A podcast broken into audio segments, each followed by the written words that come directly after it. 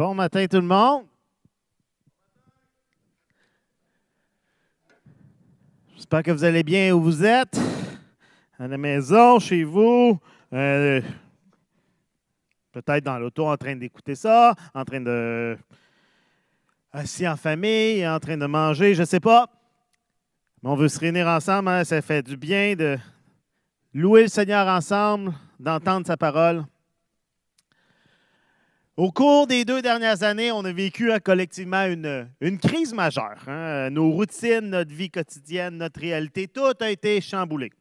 Tous nos repères ont pris le bord. Et à chaque fois qu'on a l'impression que la fin approche, hein, enfin on va revivre comme avant, il y a quelque chose qui arrive qui vient empirer les choses. Puis ça, c'est sans compter toutes les crises que vous pouvez avoir vécues dans votre vie personnelle, des pertes d'emploi, des crises financières, des ruptures, de la maladie, des décès. Et vivre des moments difficiles comme ça, des moments de crise, c'est déjà difficile en temps normal. Mais là, avec tout ce que cette pandémie a apporté, ces moments de crise sont encore plus intenses. Vous n'avez plus accès à vos proches pour vous rassurer, vous consoler, vous calmer. Vous n'avez plus accès à votre communauté d'église, à votre petit groupe, euh, à ceux qui vous soutiennent en temps normal. Et soyons honnêtes, même pour les personnes les plus zen, les plus confiantes, les plus sereines, ces dernières années n'ont pas été faciles. Et qui dit moment de crise dit émotion. Et pas les émotions plaisantes, hein, mais les émotions déplaisantes. Les émotions qui font qu'on ne se sent pas bien, qu'on est mal à l'aise, qu'on est inconfortable. Les émotions qui nous poussent à vouloir sortir de notre situation. Vous savez, ces émotions qui souvent en tant que chrétien, on essaie d'éviter ou au moins de nier, hein, de faire comme si elles n'existaient pas ou qu'elles ne devraient pas exister. Eh bien, aujourd'hui, c'est de ça qu'on va parler. Aujourd'hui, on va aborder le sujet des émotions et on va regarder ce que la Bible a à nous dire à ce sujet. Et particulièrement trois émotions, entre guillemets, négatives que nous avons probablement tous vécues au cours des dernières années, la colère, la peur et la tristesse. Et on peut mettre, euh, vous allez voir, moi je, je le vois en avant, mais hein, les émotions, c'est l'image euh, très 2020 pour exprimer nos émotions. Quand si vous textez aux gens, ce qu'on fait de plus en plus, c'est important d'exprimer l'émotion qui vient avec. Hein, on parle souvent de la colère, la peur, la tristesse, des émotions qu'on considère mauvaises, qu'on considère négatives, néfastes. Pour la plupart des gens, face à ces émotions, il y a deux extrêmes.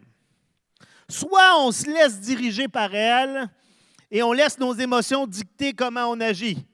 On est totalement, euh, si mon émo- je ressens telle chose, je vais le vivre au maximum. Tout le monde va savoir que je suis en colère. Tout le monde va savoir que je suis triste. Tout le monde va savoir que je suis heureux. Hein, Il y a des gens qui se laissent diriger par leurs émotions dans tout ce qu'ils font. Il y a des gens qui, au contraire, vont même refuser de reconnaître qu'on vit des émotions. Vont dire non, moi, je suis quelqu'un de rationnel. Moi, je réfléchis aux choses. Mes émotions sont là, mais je ne les écoute pas. Je ne me laisse pas dicter par mes émotions. Et on a l'impression des fois que c'est un ou l'autre. Que soit on est émotionnel, soit on est rationnel. Qu'on ne peut pas être les deux, qu'on peut pas. Non, il n'y a pas d'équilibre, c'est l'un ou l'autre. Et c'est particulièrement, je crois, chez les chrétiens. Beaucoup de chrétiens considèrent que la colère, la tristesse, la peur sont des émotions qu'on devrait éviter. Encore plus, beaucoup de chrétiens vont considérer que c'est des péchés. Que si on ressent ces émotions, c'est qu'il y a quelque chose qui ne va pas dans notre vie spirituelle. La colère est dangereuse, c'est un manque d'amour envers les autres. La tristesse révèle un manque de foi dans les promesses de Dieu ou que je ne suis pas dans euh, sa volonté. La peur, ben là, la Bible est remplie de versets qui me disent de ne pas avoir peur, de ne pas craindre. Alors, si je vis cette émotion, ben, je suis en train de désobéir à ce que Dieu me dit. Je ne lui fais pas confiance. Et on se sent mal de vivre ces émotions on se culpabilise, alors qu'est-ce qu'on fait? Ben, on essaie de s'emplir d'une fausse confiance pour faire partir ces émotions. Hein, on cite des versets des Écritures, on prie les Écritures, on mémorise les Écritures. Pas des mauvaises choses en soi, c'est très bien tout de faire ça. mais on le fait pour s'empêcher d'être submergé par ces émotions-là. On dit non, non, non, non, j'aurais pas peur. Euh, puis là, on se dit non, on refuse d'écouter notre peur ou d'écouter notre tristesse ou d'écouter notre colère. Parce que pour beaucoup de chrétiens, on a été enseigné qu'on ne peut pas se fier à la plupart de nos émotions, qu'il ne faut pas leur faire confiance. Parce que les émotions fluctuent et varient, on ne devrait pas y porter attention dans notre vie spirituelle et dans nos décisions. On devrait les mettre de côté. Et c'est vrai que certaines personnes, il y a certains chrétiens qui vivent dans l'autre extrême et qui écoutent leurs émotions d'une manière non saine, non biblique. Mais c'est beaucoup plus fréquent de rencontrer des chrétiens qui ne croient pas qu'ils ont la permission d'admettre leurs émotions ou de les exprimer ouvertement. Hein, c'est particulièrement vrai pour les émotions négatives comme la peur, la tristesse, la colère. Il n'y a personne qui va vous juger parce que vous êtes trop heureux. Vous allez dire, ah oui, c'est quelqu'un qui est tout le temps joyeux. Lui, peut-tu arrêter d'être joyeux? Des fois, c'est un peu déplaisant, mais, hein, mais, mais si vous vivez un moment de colère ou un moment de tristesse, on se sent mal de vivre l'émotion ou de l'exprimer. Parce qu'on a peur, qu'est-ce que les gens vont penser de moi? Est-ce qu'ils vont me voir? Ils vont le voir comme un signe de faiblesse. Et la première question à se poser ce matin, c'est pourquoi est-ce qu'on a des émotions? À quoi ça sert? Si on veut bien comprendre les émotions, puis vous regardez ce que la Bible nous dit sur les émotions, c'est important de comprendre c'est quoi nos, émotions, hein? à quoi ça sert? Et le but, ce n'est pas d'entrer dans un gros cours de psychologie. Je n'ai pas la formation pour ça. Et ce n'est pas notre raison d'être là ce matin. Et euh, pour avoir dans, les, dernières, dans la dernière semaine euh, creusé un peu, on se rend compte qu'on peut facilement se perdre dans ce sujet. Mais ça va nous aider de comprendre certaines choses sur les émotions. Hein, je pense que si je vous demandais de me donner une définition des émotions ou de me décrire certaines émotions, on aurait tous une description généralement semblable. Hein. On sait ce qu'est la joie, la colère, la tristesse, la peur. On n'a pas de difficulté à comprendre les émotions. Mais c'est important quand même de mentionner que nos émotions, c'est des réactions subconscientes et subjectives à des expériences qu'on vit et qui causent une réponse dans notre corps. J'explique. Hein, nos, nos, émotions, c'est premièrement des réactions subconscientes. Donc, ce n'est pas conscient, ce n'est pas une décision de je vais vivre la colère. Je ne prends pas de décision consciente de OK, maintenant je vais être triste. L'émotion, c'est une réaction spontanée, non contrôlée, qui est subjective, c'est-à-dire qui varie pour chacun d'entre nous. La même situation, la même expérience ne va pas avoir la même émotion ou le même degré d'intensité selon chaque personne. C'est ce qui fait qu'on dit, bon, pourquoi il réagit de même alors que nous, ça ne nous affecte pas? Parce que c'est subjectif, une émotion. Un bon exemple, moi, j'ai peur des insectes volants qui piquent. C'est un mélange qui ne fonctionne pas dans ma tête. Ça vole, donc ça va partout, puis ça pique. C'est dangereux. Et moi, je, vois une guêpe ou je vois une abeille, je m'éloigne assez rapidement. Hein, je fiche, ça me fait peur. Il y en a d'autres qui font, ben non, c'est pas si pire que ça. Il y a des gens qui ont peur des araignées. Hein, vous avez déjà probablement, euh, peut-être, soit vous avez peur des araignées vous-même, ou vous avez aidé quelqu'un qui a peur des araignées et qui crie Ah, une araignée! Puis tu es comme, mais oui, c'est minuscule, tu la prends dans tes mains et tu fais peur à l'autre. Il y a des gens qui ont peur des chiens. Les situations qui nous mettent en colère ne sont pas les mêmes. Les choses qui nous rendent tristes ne sont pas les mêmes. C'est subjectif. Donc, c'est subconscient, on ne le contrôle pas. C'est subjectif et ça crée une réponse physiologique dans notre corps. Hein. Il y a habituellement un changement physique qui vient avec une émotion, que ce soit le sourire, une grimace, les, les pupilles qui s'agrandissent, la rougeur, le cœur qui bat plus vite, des larmes. Il y a des réactions non contrôlées dans notre corps, non intentionnelles, lorsqu'on vit des émotions.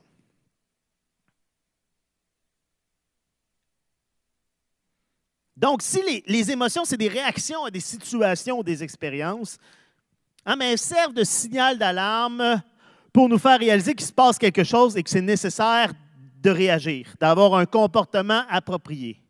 De la même manière que si je touche quelque chose de chaud, il y a un, envoi électrique qui s'empare de mon doigt, de mon air, qui passe dans mes nerfs jusqu'à mon cerveau et qui dit Enlève ta main, c'est chaud. Il y a un signal qui est envoyé extrêmement rapide qui me dit C'est dangereux ce qui se passe en ce moment. Les émotions font la même chose. C'est des signaux qui me mentionnent que quelque chose est plaisant ou déplaisant, mais qui doit avoir une réaction. Les émotions nous aident à agir, à survivre, à éviter le danger, à prendre des décisions, à comprendre les autres, à être compris des autres. Les émotions servent à nous aider à communiquer les uns avec les autres, servent à nous faire réagir. Je vois un danger, j'ai peur, ça me fait réagir. C'est des réactions à des situations, des signaux d'alarme. Et la Bible nous enseigne beaucoup de choses sur les émotions. Les émotions, c'est présent partout dans la Bible. En fait, la Bible nous montre comment Dieu lui-même a des émotions. Dieu est une personne, donc il est un, être émotif, il a des émotions. Dieu ressent de la colère. On le voit dans Deutéronome 9 au verset 22. Vous avez continuellement provoqué la colère de Dieu. Dieu est parfois en colère. Dieu de la compassion. Dieu a de la peine. Dieu a de la joie. Dans Jérémie 32 au verset 41, Dieu va dire, je trouverai ma joie à leur faire du bien. Je les implanterai durablement ici dans ce pays. Oui, je le ferai de tout mon cœur et de toute mon âme. Moi, j'aime ça, voir, imaginer, comprendre que Dieu est heureux, se réjouir au ciel de ce qu'il fait. Jésus sur la terre a démontré, hein, alors qu'il est venu sur la terre, a vécu une vie remplie d'émotions. Jésus a vécu de la compassion. Dans Matthieu chapitre 9, verset 36, ça nous dit, en voyant les foules, il fut pris de pitié pour elles, car ces gens étaient inquiets et abattus comme des brebis qui n'ont pas de berger. Jésus voit le besoin, il est rempli de compassion. Jésus va vivre de la joie et de la tristesse. Regardons ensemble dans Jean chapitre 11, à partir du verset 32, tellement un texte magnifique. Alors que Jésus apprend que son ami Lazare est mort, et lorsqu'il arrive au verset 32, ça nous dit, Marie arriva à l'endroit où était Jésus. Quand elle le vit, elle tomba à ses pieds et lui dit, Seigneur, si tu avais été ici, mon frère ne serait pas mort. En la voyant pleurer, elle et les Juifs venus avec elle, Jésus fut profondément indigné et bouleversé. Jésus est bouleversé, ça vient le toucher dans son âme. Il dit, Où l'avez-vous mis Seigneur, lui répondit-on, viens et tu verras. Verset 35, Jésus pleura. Face à la mort de son ami, Jésus pleure. Même s'il sait qu'il va le ressusciter, il sait ce qui s'en vient. Mais Jésus est touché dans ses émotions. Les Juifs dirent alors, voyez comme il l'aimait. Jésus va vivre la colère. Hein. On connaît l'histoire du, temple où Jésus voit les, marchands qui empêchent les gens de s'approcher de Dieu, qui font du commerce, mais le but, c'est ce qui est le, le pire dans cette histoire-là, c'est qu'il y a des gens qui n'ont pas accès à la présence de Dieu, n'ont pas accès au temple parce qu'ils n'ont pas l'argent. Et Jésus va faire un fouet, va chasser les chasseurs, les, vendeurs et toutes les brebis, tous les animaux. Il va dire, c'est la maison de mon Père, c'est un lieu de prière. Jésus va vivre de l'angoisse dans Luc 22 au verset 44. Alors que Jésus est dans le jardin de Gethsemane, ça nous dit l'angoisse le saisit, sa prière se saisit, sa prière se fit de plus en plus pressante, sa sueur devint comme des gouttes de sang qui tombait à terre. Donc Dieu le Père vit des émotions, Jésus vit des émotions. En fait, partout dans les Écritures, on retrouve des êtres humains, des gens qui vivent et qui expriment des émotions. Les psaumes sont remplis de joie, de tristesse, de colère, de peur, d'incompréhension, et c'est tout à fait légitime. Si ces textes-là sont dans la Bible, c'est qu'ils sont légitimes. Il y, a un psaume que tout ce que c'est, c'est pourquoi Seigneur ça m'arrive, pourquoi ça, puis le psaume finit comme ça. Pas de réponse. Juste un cri au Seigneur. À multiples reprises dans ses lettres, l'apôtre Paul exprime ce qu'il ressent. Avoir des émotions, c'est être humain. Dieu nous a créés avec des émotions. C'est quelque chose de naturel et de tout à fait normal. Vous n'avez pas à vous culpabiliser de vivre une émotion ou à juger les autres qui vivent et qui expriment des émotions. L'émotion en elle-même n'est pas un péché. Ce n'est pas une faute. Mais cependant, il faut être conscient que contrairement à Dieu, nos émotions ne sont pas parfaites. Un Dieu est sans péché. Ses émotions ne sont pas corrompues par le péché comme nous. Quand Dieu vit de la colère ou quand Dieu vit euh, du regret, c'est tout le temps parfaitement. C'est justifié, c'est légitime. Mais comme on peut lire dans Jérémie 17 au verset 9, le cœur est tortueux plus que tout. Il est incurable. Qui peut le connaître?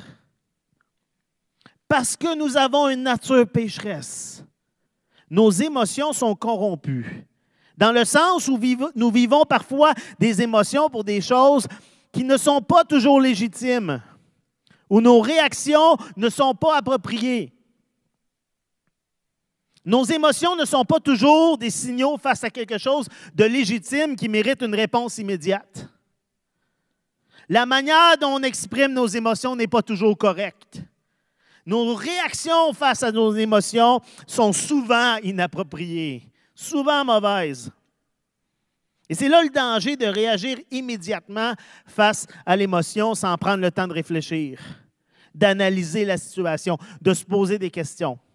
Si je suis face à un lion, que je ressens de la peur, puis que je me mets à courir pour fuir, ben c'est une émotion appropriée, c'est une réaction adéquate. C'est légitime d'avoir peur dans cette situation. Si je, si vais aux zoo de Granby, puis que je vois un lion, l'autre bord d'une cage, hein, hyper loin en plus, parce qu'aux zoo de Granby, les lions sont loin, il faut les, hein, et puis ils dorment tout le temps. Puis quand je vois le lion, puis j'ai peur, puis je me sauve, ma réaction est plus appropriée. Si je vois un proche vivre une injustice, puis que je ressens de la colère et que j'agis afin d'arrêter cette injustice, c'est une émotion justifiée et une réaction adéquate. Mais si je ressens de la colère parce que je n'ai pas quelque chose que je voulais ou parce que quelqu'un d'autre pense différemment de moi et que je me fâche, je lève le ton, j'insulte l'autre, ben, c'est une émotion qui n'est pas justifiée et surtout c'est une réaction qui est inappropriée.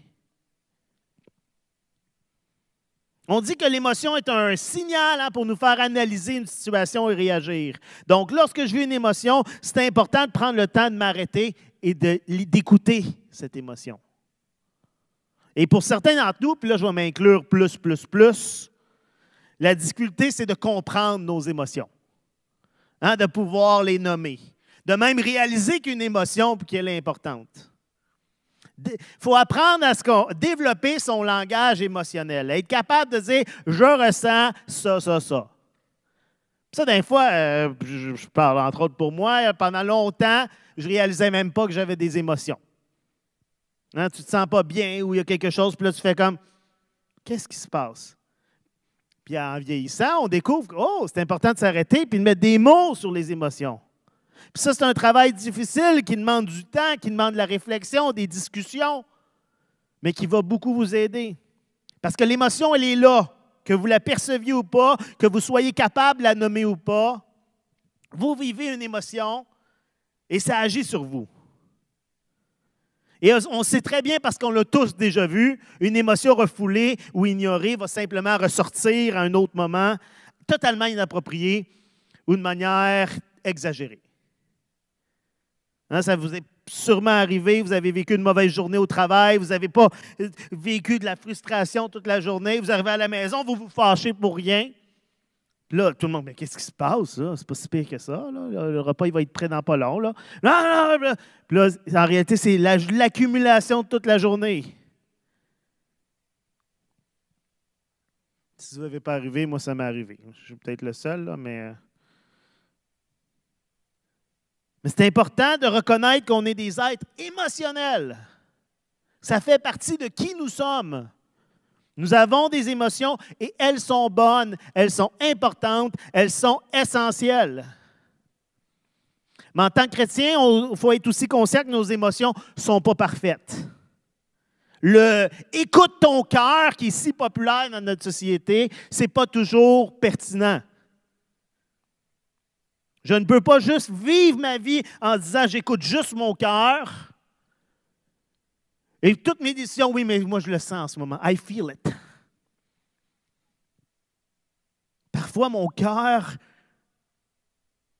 interprète mal les choses. L'émotion, c'est un signal, et c'est un signal important, mais je dois continuer le processus par la suite. Une fois que j'ai identifié mon émotion, je dois me questionner sur la raison pour laquelle j'ai eu cette émotion-là. Quelle situation, quel événement m'a amené à vivre cette émotion? Pourquoi est-ce que je ressens? Et là, vous ajoutez votre émotion? Il ne faut pas juste dire, ah oui, je suis euh, en colère ou je suis anxieux. Non, je dois me questionner pourquoi je suis anxieux? Est-ce que c'est pertinent? Est-ce que j'ai raison de vivre ça présentement? Est-ce que la, situation devant moi mérite cette émotion-là? Réagir à l'émotion sans se poser de questions va souvent m'emmener à mal réagir, à réagir de manière impulsive, à regretter ma réaction.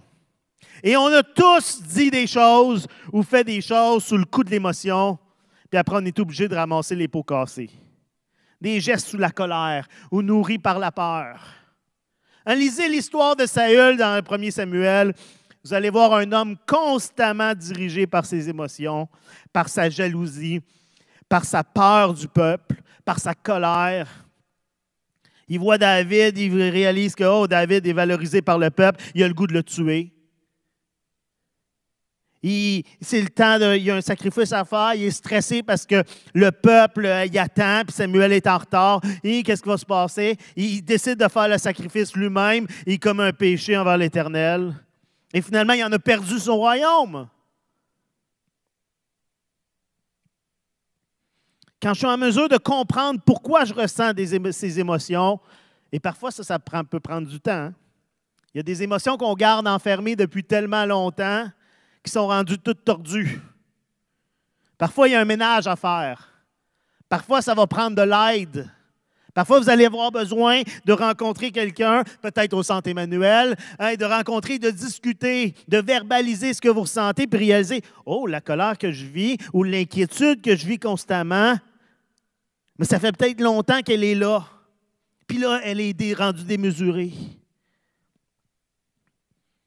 Mais quand on comprend pourquoi on vit une émotion, on est en mesure de se questionner sur la légitimité de l'émotion. Est-ce que j'ai une bonne raison de vivre cette émotion-là? Est-ce que la situation demande vraiment que je réagisse?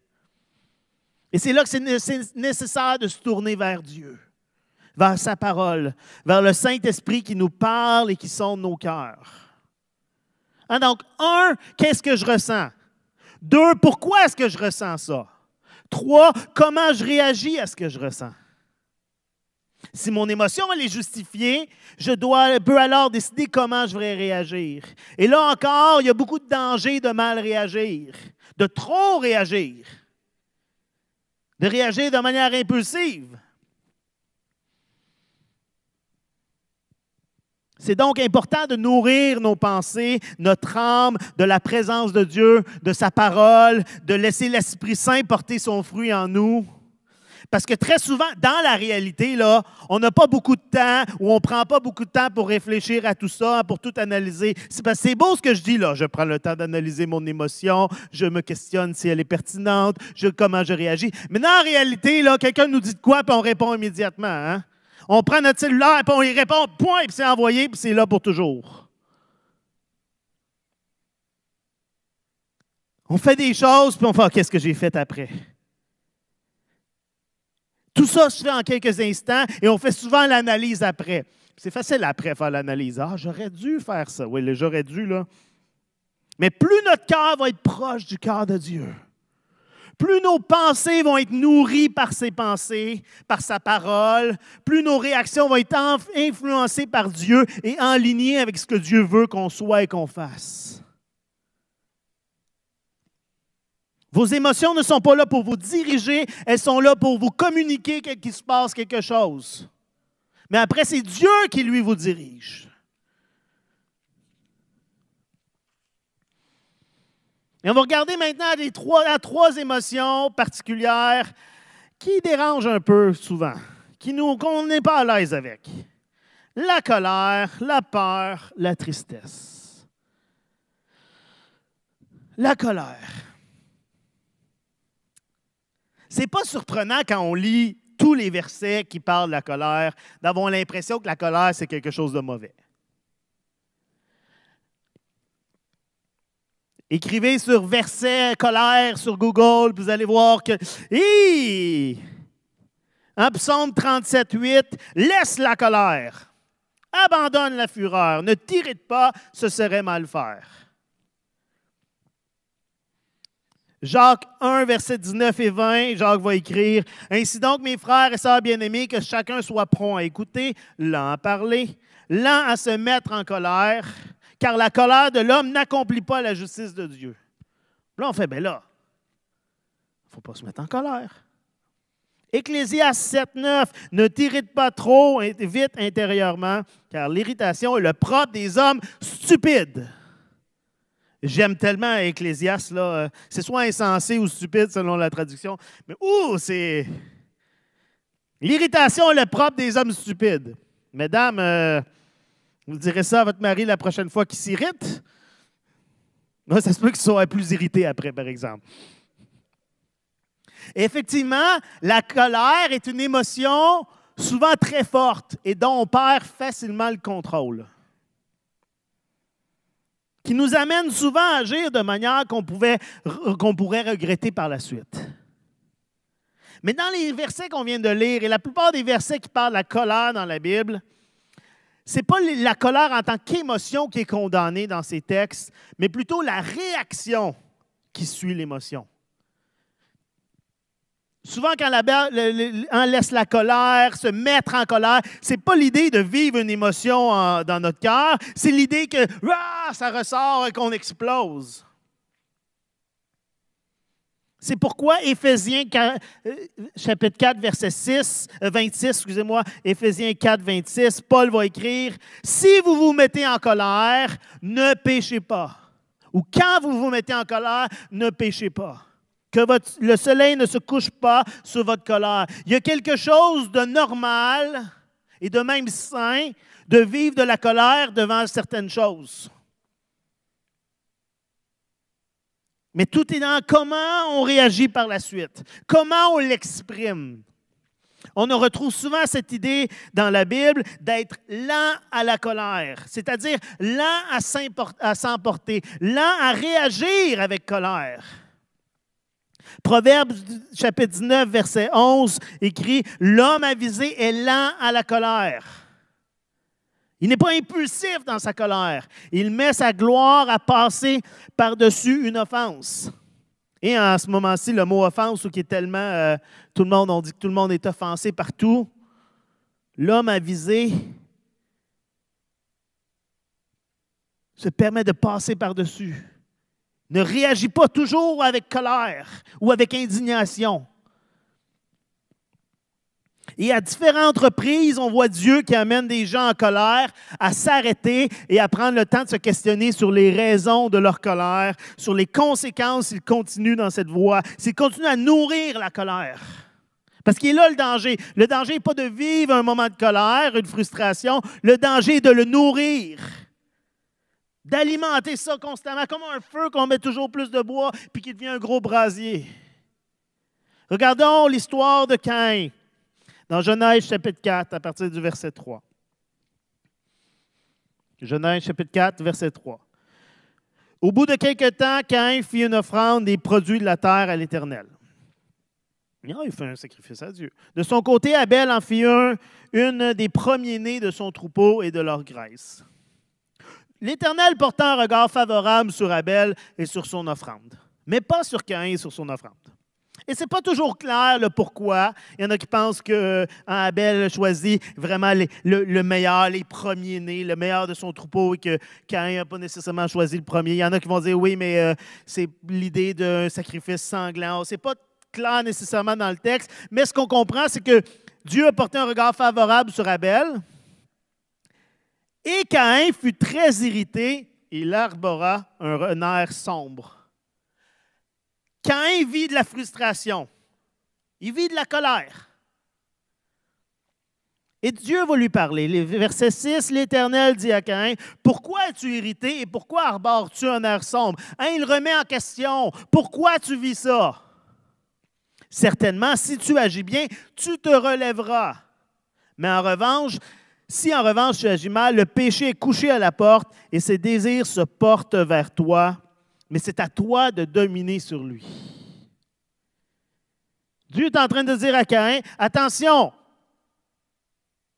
questionne-toi pourquoi tu vis ça? Fais attention où ça pourrait te mener. Il n'y a pas de condamnation encore à Caïn de qu'est-ce que tu fais là si tu fais le mal en ce moment? Non, il y a juste fais attention parce que le péché est proche prend le temps de questionner. Et on connaît l'histoire, hein? Caïn ne va pas du tout se questionner, il va aller dans l'impulsivité, il va voir son frère et il va le tuer. Mais face à la colère, Dieu nous appelle à prendre un temps d'arrêt. Pourquoi je vis ça? Comment je devrais agir? Dieu va faire la même chose avec Jonas. Dans Jonas au chapitre 4, un Jonas est envoyé au peuple de Ninive, qui est un peuple. Euh, ce n'est pas les Juifs, c'est les ennemis des Juifs. Jonas n'est pas content d'aller là. Il a, tout fait pour fuir. Hein, vous connaissez l'histoire. Il a fui. Finalement, c'est un, gros poisson qui le ramène. Et il leur dit, un peu à reculons, il leur annonce euh, Repentez-vous, sinon la ville va être détruite. Mais ce qu'il espère clairement, c'est que la ville soit détruite. Et Ninive se repent. Il y a une repentance nationale, tout le peuple se repent et ça met Jonas en colère. Au verset 1, on voit comment Jonas, ça dit Jonas est en colère. Il boude. Pourquoi tu fais ça, Seigneur? Je le savais que si je leur annonçais, il se repenterait. Et Dieu va lui dire au verset 4 Fais-tu bien de te mettre en colère? As-tu une bonne raison de te mettre en colère? Est-ce que ta colère est justifiée?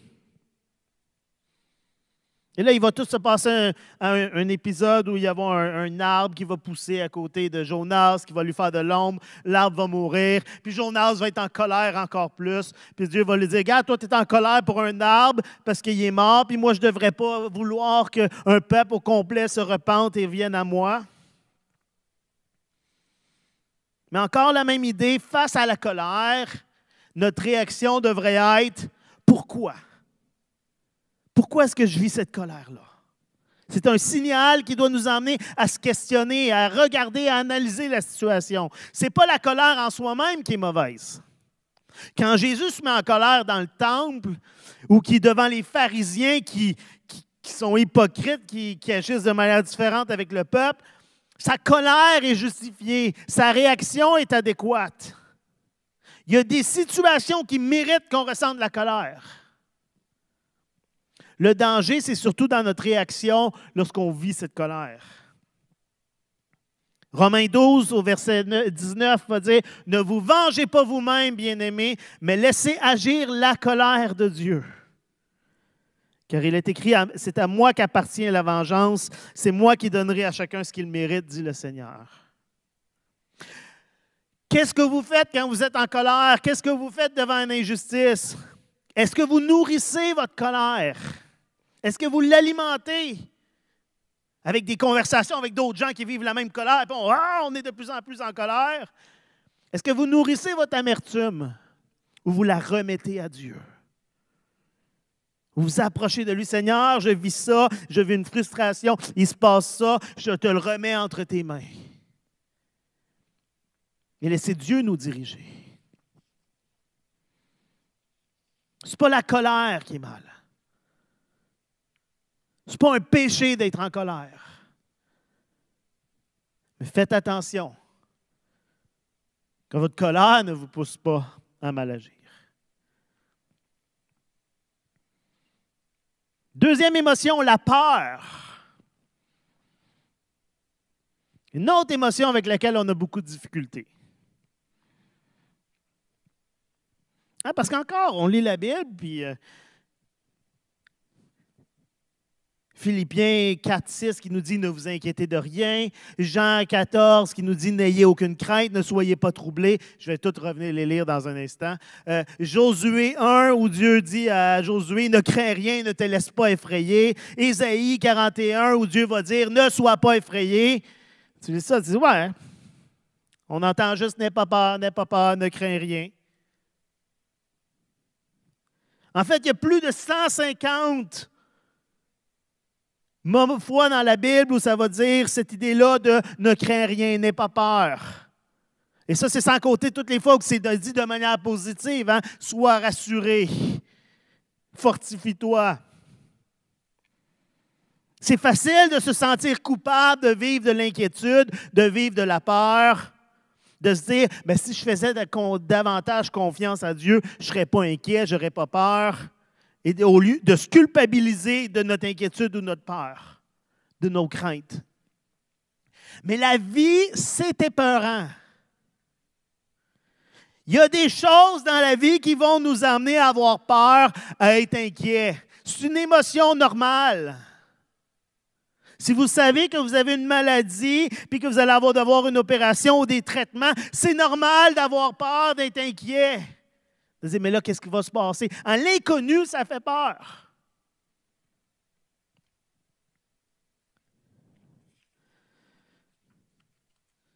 Je pense que si c'est dit si souvent dans la Bible, c'est parce qu'on a besoin de l'entendre. Parce que la peur, c'est une émotion normale et qu'on a besoin d'être rassuré. C'est rare qu'on voit les, les, anges qui apparaissent devant les gens. Les gens réagissent avec peur. Il y a quelqu'un qui apparaît devant moi soudainement. Puis l'ange va lui dire ne crains rien. On ne les voit pas blâmer. On ne les voit pas dire mais pourquoi tu as peur? Non, il rassure.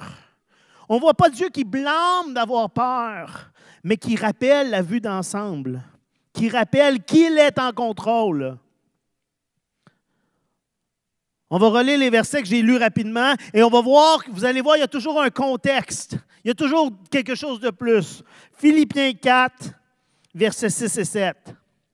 Ne vous inquiétez de rien, mais en toute chose, faites connaître vos besoins à Dieu par des prières et des supplications dans une attitude de reconnaissance. Et la paix de Dieu, qui dépasse tout ce qu'on peut comprendre, gardera vos cœurs et vos pensées en Jésus-Christ. En réalité, c'est lorsque vous vivez de l'inquiétude, voici ce que vous devez faire. Approchez-vous de Dieu. Faites connaître à Dieu vos besoins. Dites-lui, Seigneur, je vis de la peur, je vis de l'inquiétude, mais je le remets entre tes mains. Et la paix de Dieu va venir. Dans Jean 14, verset 27, Jésus dit, je pars, mais je vous laisse la paix. C'est ma paix que je vous donne. Je ne vous la donne pas comme le monde la donne. C'est pourquoi ne soyez pas troublés et n'ayez aucune crainte dans votre cœur. Et encore là, ce n'est pas l'idée de Ah, si tu as de la crainte, c'est un pécheur. Non, c'est des rappelle-toi. Jésus te donne sa paix. Jésus est là encore. Que face à ta peur, prends le temps d'avoir une vue d'ensemble, de réaliser que, oh, il y a quelque chose de plus grand que ce qui me crée de l'inquiétude. Dieu est en contrôle. Quand, Dieu, quand Dieu dit à Josué, dans Josué 1, verset 9, Je t'ai donné cet ordre, prends courage et tiens bon, ne crains rien, ne le laisse pas effrayer, car moi, l'Éternel ton Dieu, je serai avec toi pour tout ce que tu entreprendras. Il y a une rassurance, il y a quelque chose qui va aider Josué à ne pas vivre la peur ou à ne pas rester dans cette crainte, à ne pas nourrir cette crainte. La même chose dans Isaïe 41, verset 10. Ne sois pas effrayé, car je suis avec toi. Ne sois pas angoissé, car moi je suis ton Dieu. Je t'affermis, je viens à ton secours. Pour sûr, je te soutiens de mon bras droit qui fait justice.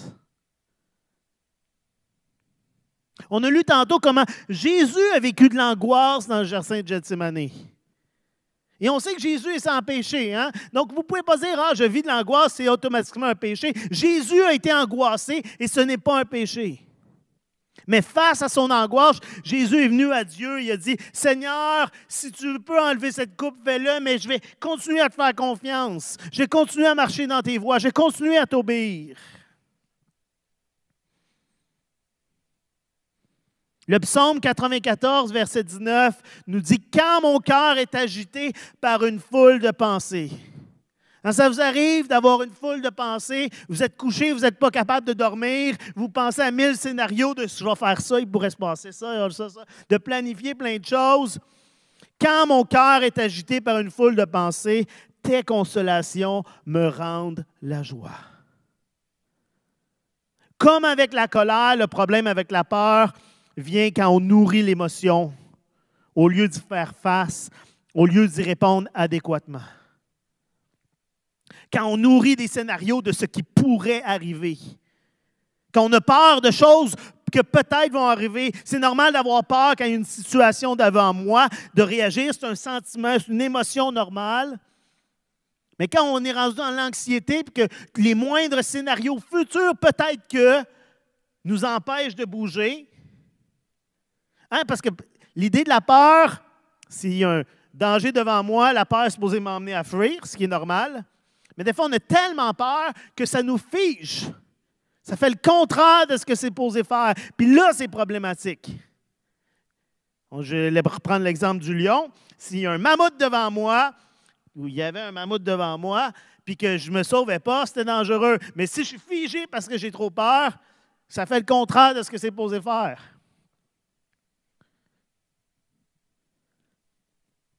Quand on, ressent de la peur, notre réflexe devrait être Seigneur, montre-moi que tu es là encore. Seigneur, rassure-moi. Seigneur, console-moi. Notre dernière émotion pour ce matin, la tristesse. C'est normal de ressentir de la tristesse. Ce n'est pas un signe de faiblesse. Ah, moi, je suis un homme, je n'ai pas de tristesse. Non, ça, c'est juste on le refoule. Ce n'est pas un manque de foi.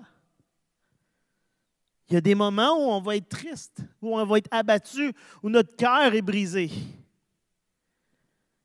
C'est normal que si vous vivez une, la perte de quelqu'un que vous aimez, si vous vivez une situation déchirante, de vivre la tristesse. Et Dieu reconnaît notre tristesse. Dieu veut y répondre, Dieu veut nous consoler. Dans 1 Samuel au chapitre 1, on trouve l'histoire de Anne qui va, qui va devenir la, la mère de Samuel. Mais Anne ne pouvait pas avoir d'enfant. Et elle en est triste. Et son conjoint, son mari, essaye de la consoler comme il peut. Il dit Ne suis-je pas suffisant pour toi Là, elle pleure parce qu'elle n'a pas d'enfant année après année. Puis lui, il dit Mais là, je suis là, moi, je devrais être suffisant. Euh. Mais éventuellement, Anne va au temple. Et le verset 10 nous dit 1 Samuel 1, verset 10 Très affligée Anne pria l'Éternel en pleurant à chaudes larmes. Elle est en sanglots. Et Dieu ne condamne pas. Dieu, au contraire, va voir sa tristesse et va répondre à sa peine.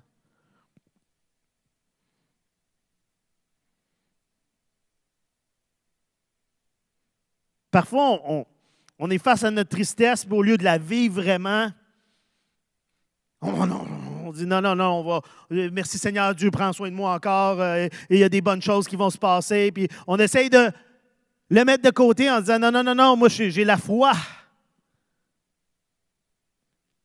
Mais c'est normal de vivre un moment de tristesse, de vivre des moments d'affliction.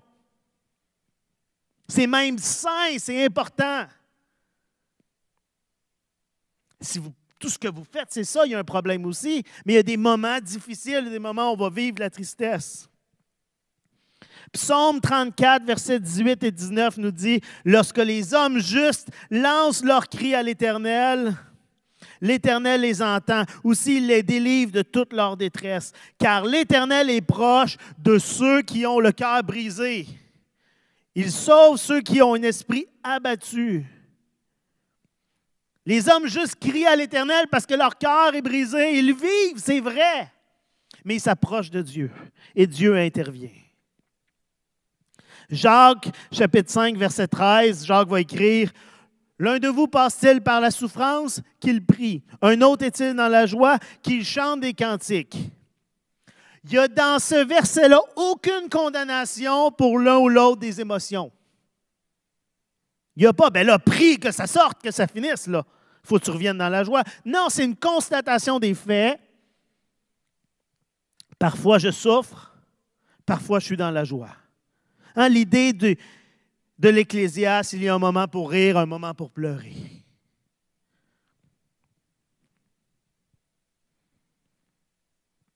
Premier Pierre, chapitre 5, verset 10. Et on va terminer avec ce verset-là. Mais quand vous aurez souffert un peu de temps, et là, un peu de temps, il est très euh, subjectif. on sait c'est du temps. Dieu, l'auteur de toute grâce, qui vous a appelé à connaître sa gloire éternelle dans l'union à Jésus-Christ, vous, vous rétablira lui-même. Il vous affermira, vous fortifiera, vous rendra inébranlable. Après le temps de souffrance, après le temps de tristesse, Dieu va vous rétablir. Et face à la tristesse, c'est ce que Dieu veut faire. Dieu ne veut pas juste qu'on le balaie de côté comme si c'était rien, comme si ce n'était pas légitime. Mais Dieu désire qu'on vienne à lui. Dieu désire être notre consolateur, notre réconfort.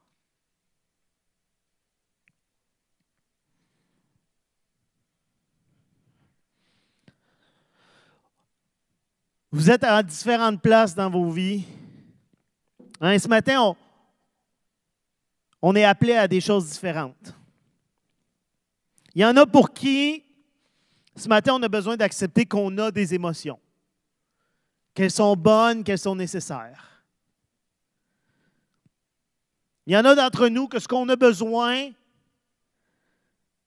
c'est d'accepter qu'il y a des moments où je vis de la colère, de la tristesse, de la peur, de la joie.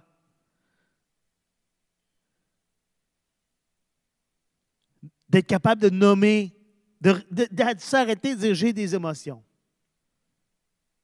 Et maintenant, d'apprendre à utiliser ces émotions comme un signal d'alarme sur quelque chose. Un, signal de Oh, prends un temps d'arrêter. Pourquoi vis-tu ça?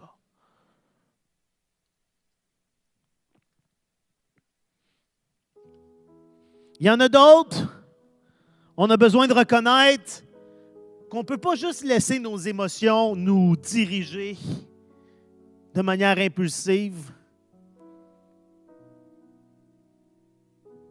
mais qu'on a besoin de s'arrêter et laisser le Saint-Esprit nous parler face à nos émotions. L'émotion est un signal d'alarme. Je n'ai pas toujours besoin de l'écouter de manière, dans le sens de, réagir intensément à ce qui se passe. On a besoin de trouver l'équilibre, en fait, dans tout ça. De passer soit de moi, je n'ai pas d'émotion. Ah oui, j'en ai, puis je vais les apprendre à les écouter davantage. Ou moi, j'ai juste des émotions, puis apprendre à dire OK, mais je vais prendre le temps d'y réfléchir, d'être rationnel. Il faut trouver l'équilibre entre l'émotionnel et le rationnel. Être dans le milieu le plus possible. Mais surtout, on a besoin de réaliser que face à nos émotions, Dieu désire que nous nous tournions d'abord vers lui.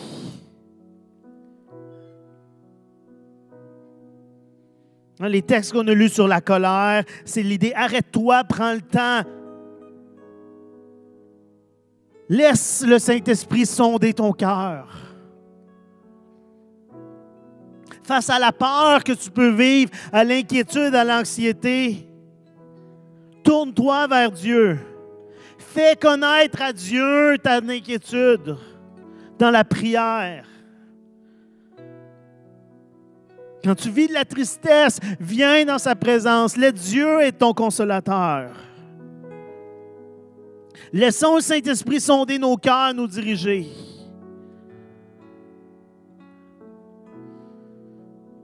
Nos émotions sont bonnes.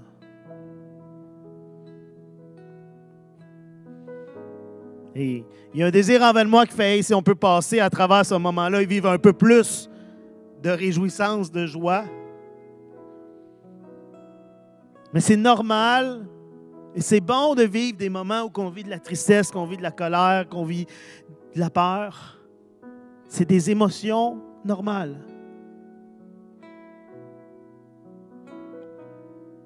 qu'on puisse les remettre dans les mains de Dieu et dire Seigneur, voici ce que je vis. D'être comme le psalmiste qui exprime à Dieu tout ce qu'il vit. Mais qui après laisse le Saint-Esprit diriger. Alléluia, Jésus. Seigneur Dieu, je te remercie, Seigneur, pour comment tu nous as créés. Merci comment tu m'as créé. Merci pour ces émotions que je vis, que tu as mis en moi, Seigneur Dieu. Seigneur, je vais être quand même conscient que parfois mes émotions, elles sont tordues. Parfois, Seigneur, mes émotions sont corrompues par le péché. Et Seigneur, je te prie d'ouvrir mes yeux d'ouvrir mon cœur à voir les choses comme toi tu les vois, Seigneur Dieu. Oui, Saint-Esprit, sonde mon cœur, Seigneur Dieu. Révèle-nous, Seigneur, ce qu'il y a derrière nos émotions, Seigneur. Révèle-nous, Seigneur, ce qui, comment agir par la suite, Seigneur Dieu. Seigneur, rends-nous sensibles à entendre ce qui peut être révélé à travers nos émotions, mais surtout, Seigneur, à les remettre entre tes mains, oh Dieu. Seigneur, à être nourri par tes émotions à toi, Seigneur Dieu. Par ta parole, par ta présence, Jésus. Qu'on puisse être des, des lumières qui brillent, Seigneur, dans ce monde où tous les gens se laissent juste guider par les émotions, mais qu'on puisse être des gens qui reconnaissent leurs émotions, Seigneur Dieu, mais qui se laisse guider par toi, Jésus. C'est en ton nom compris. Amen.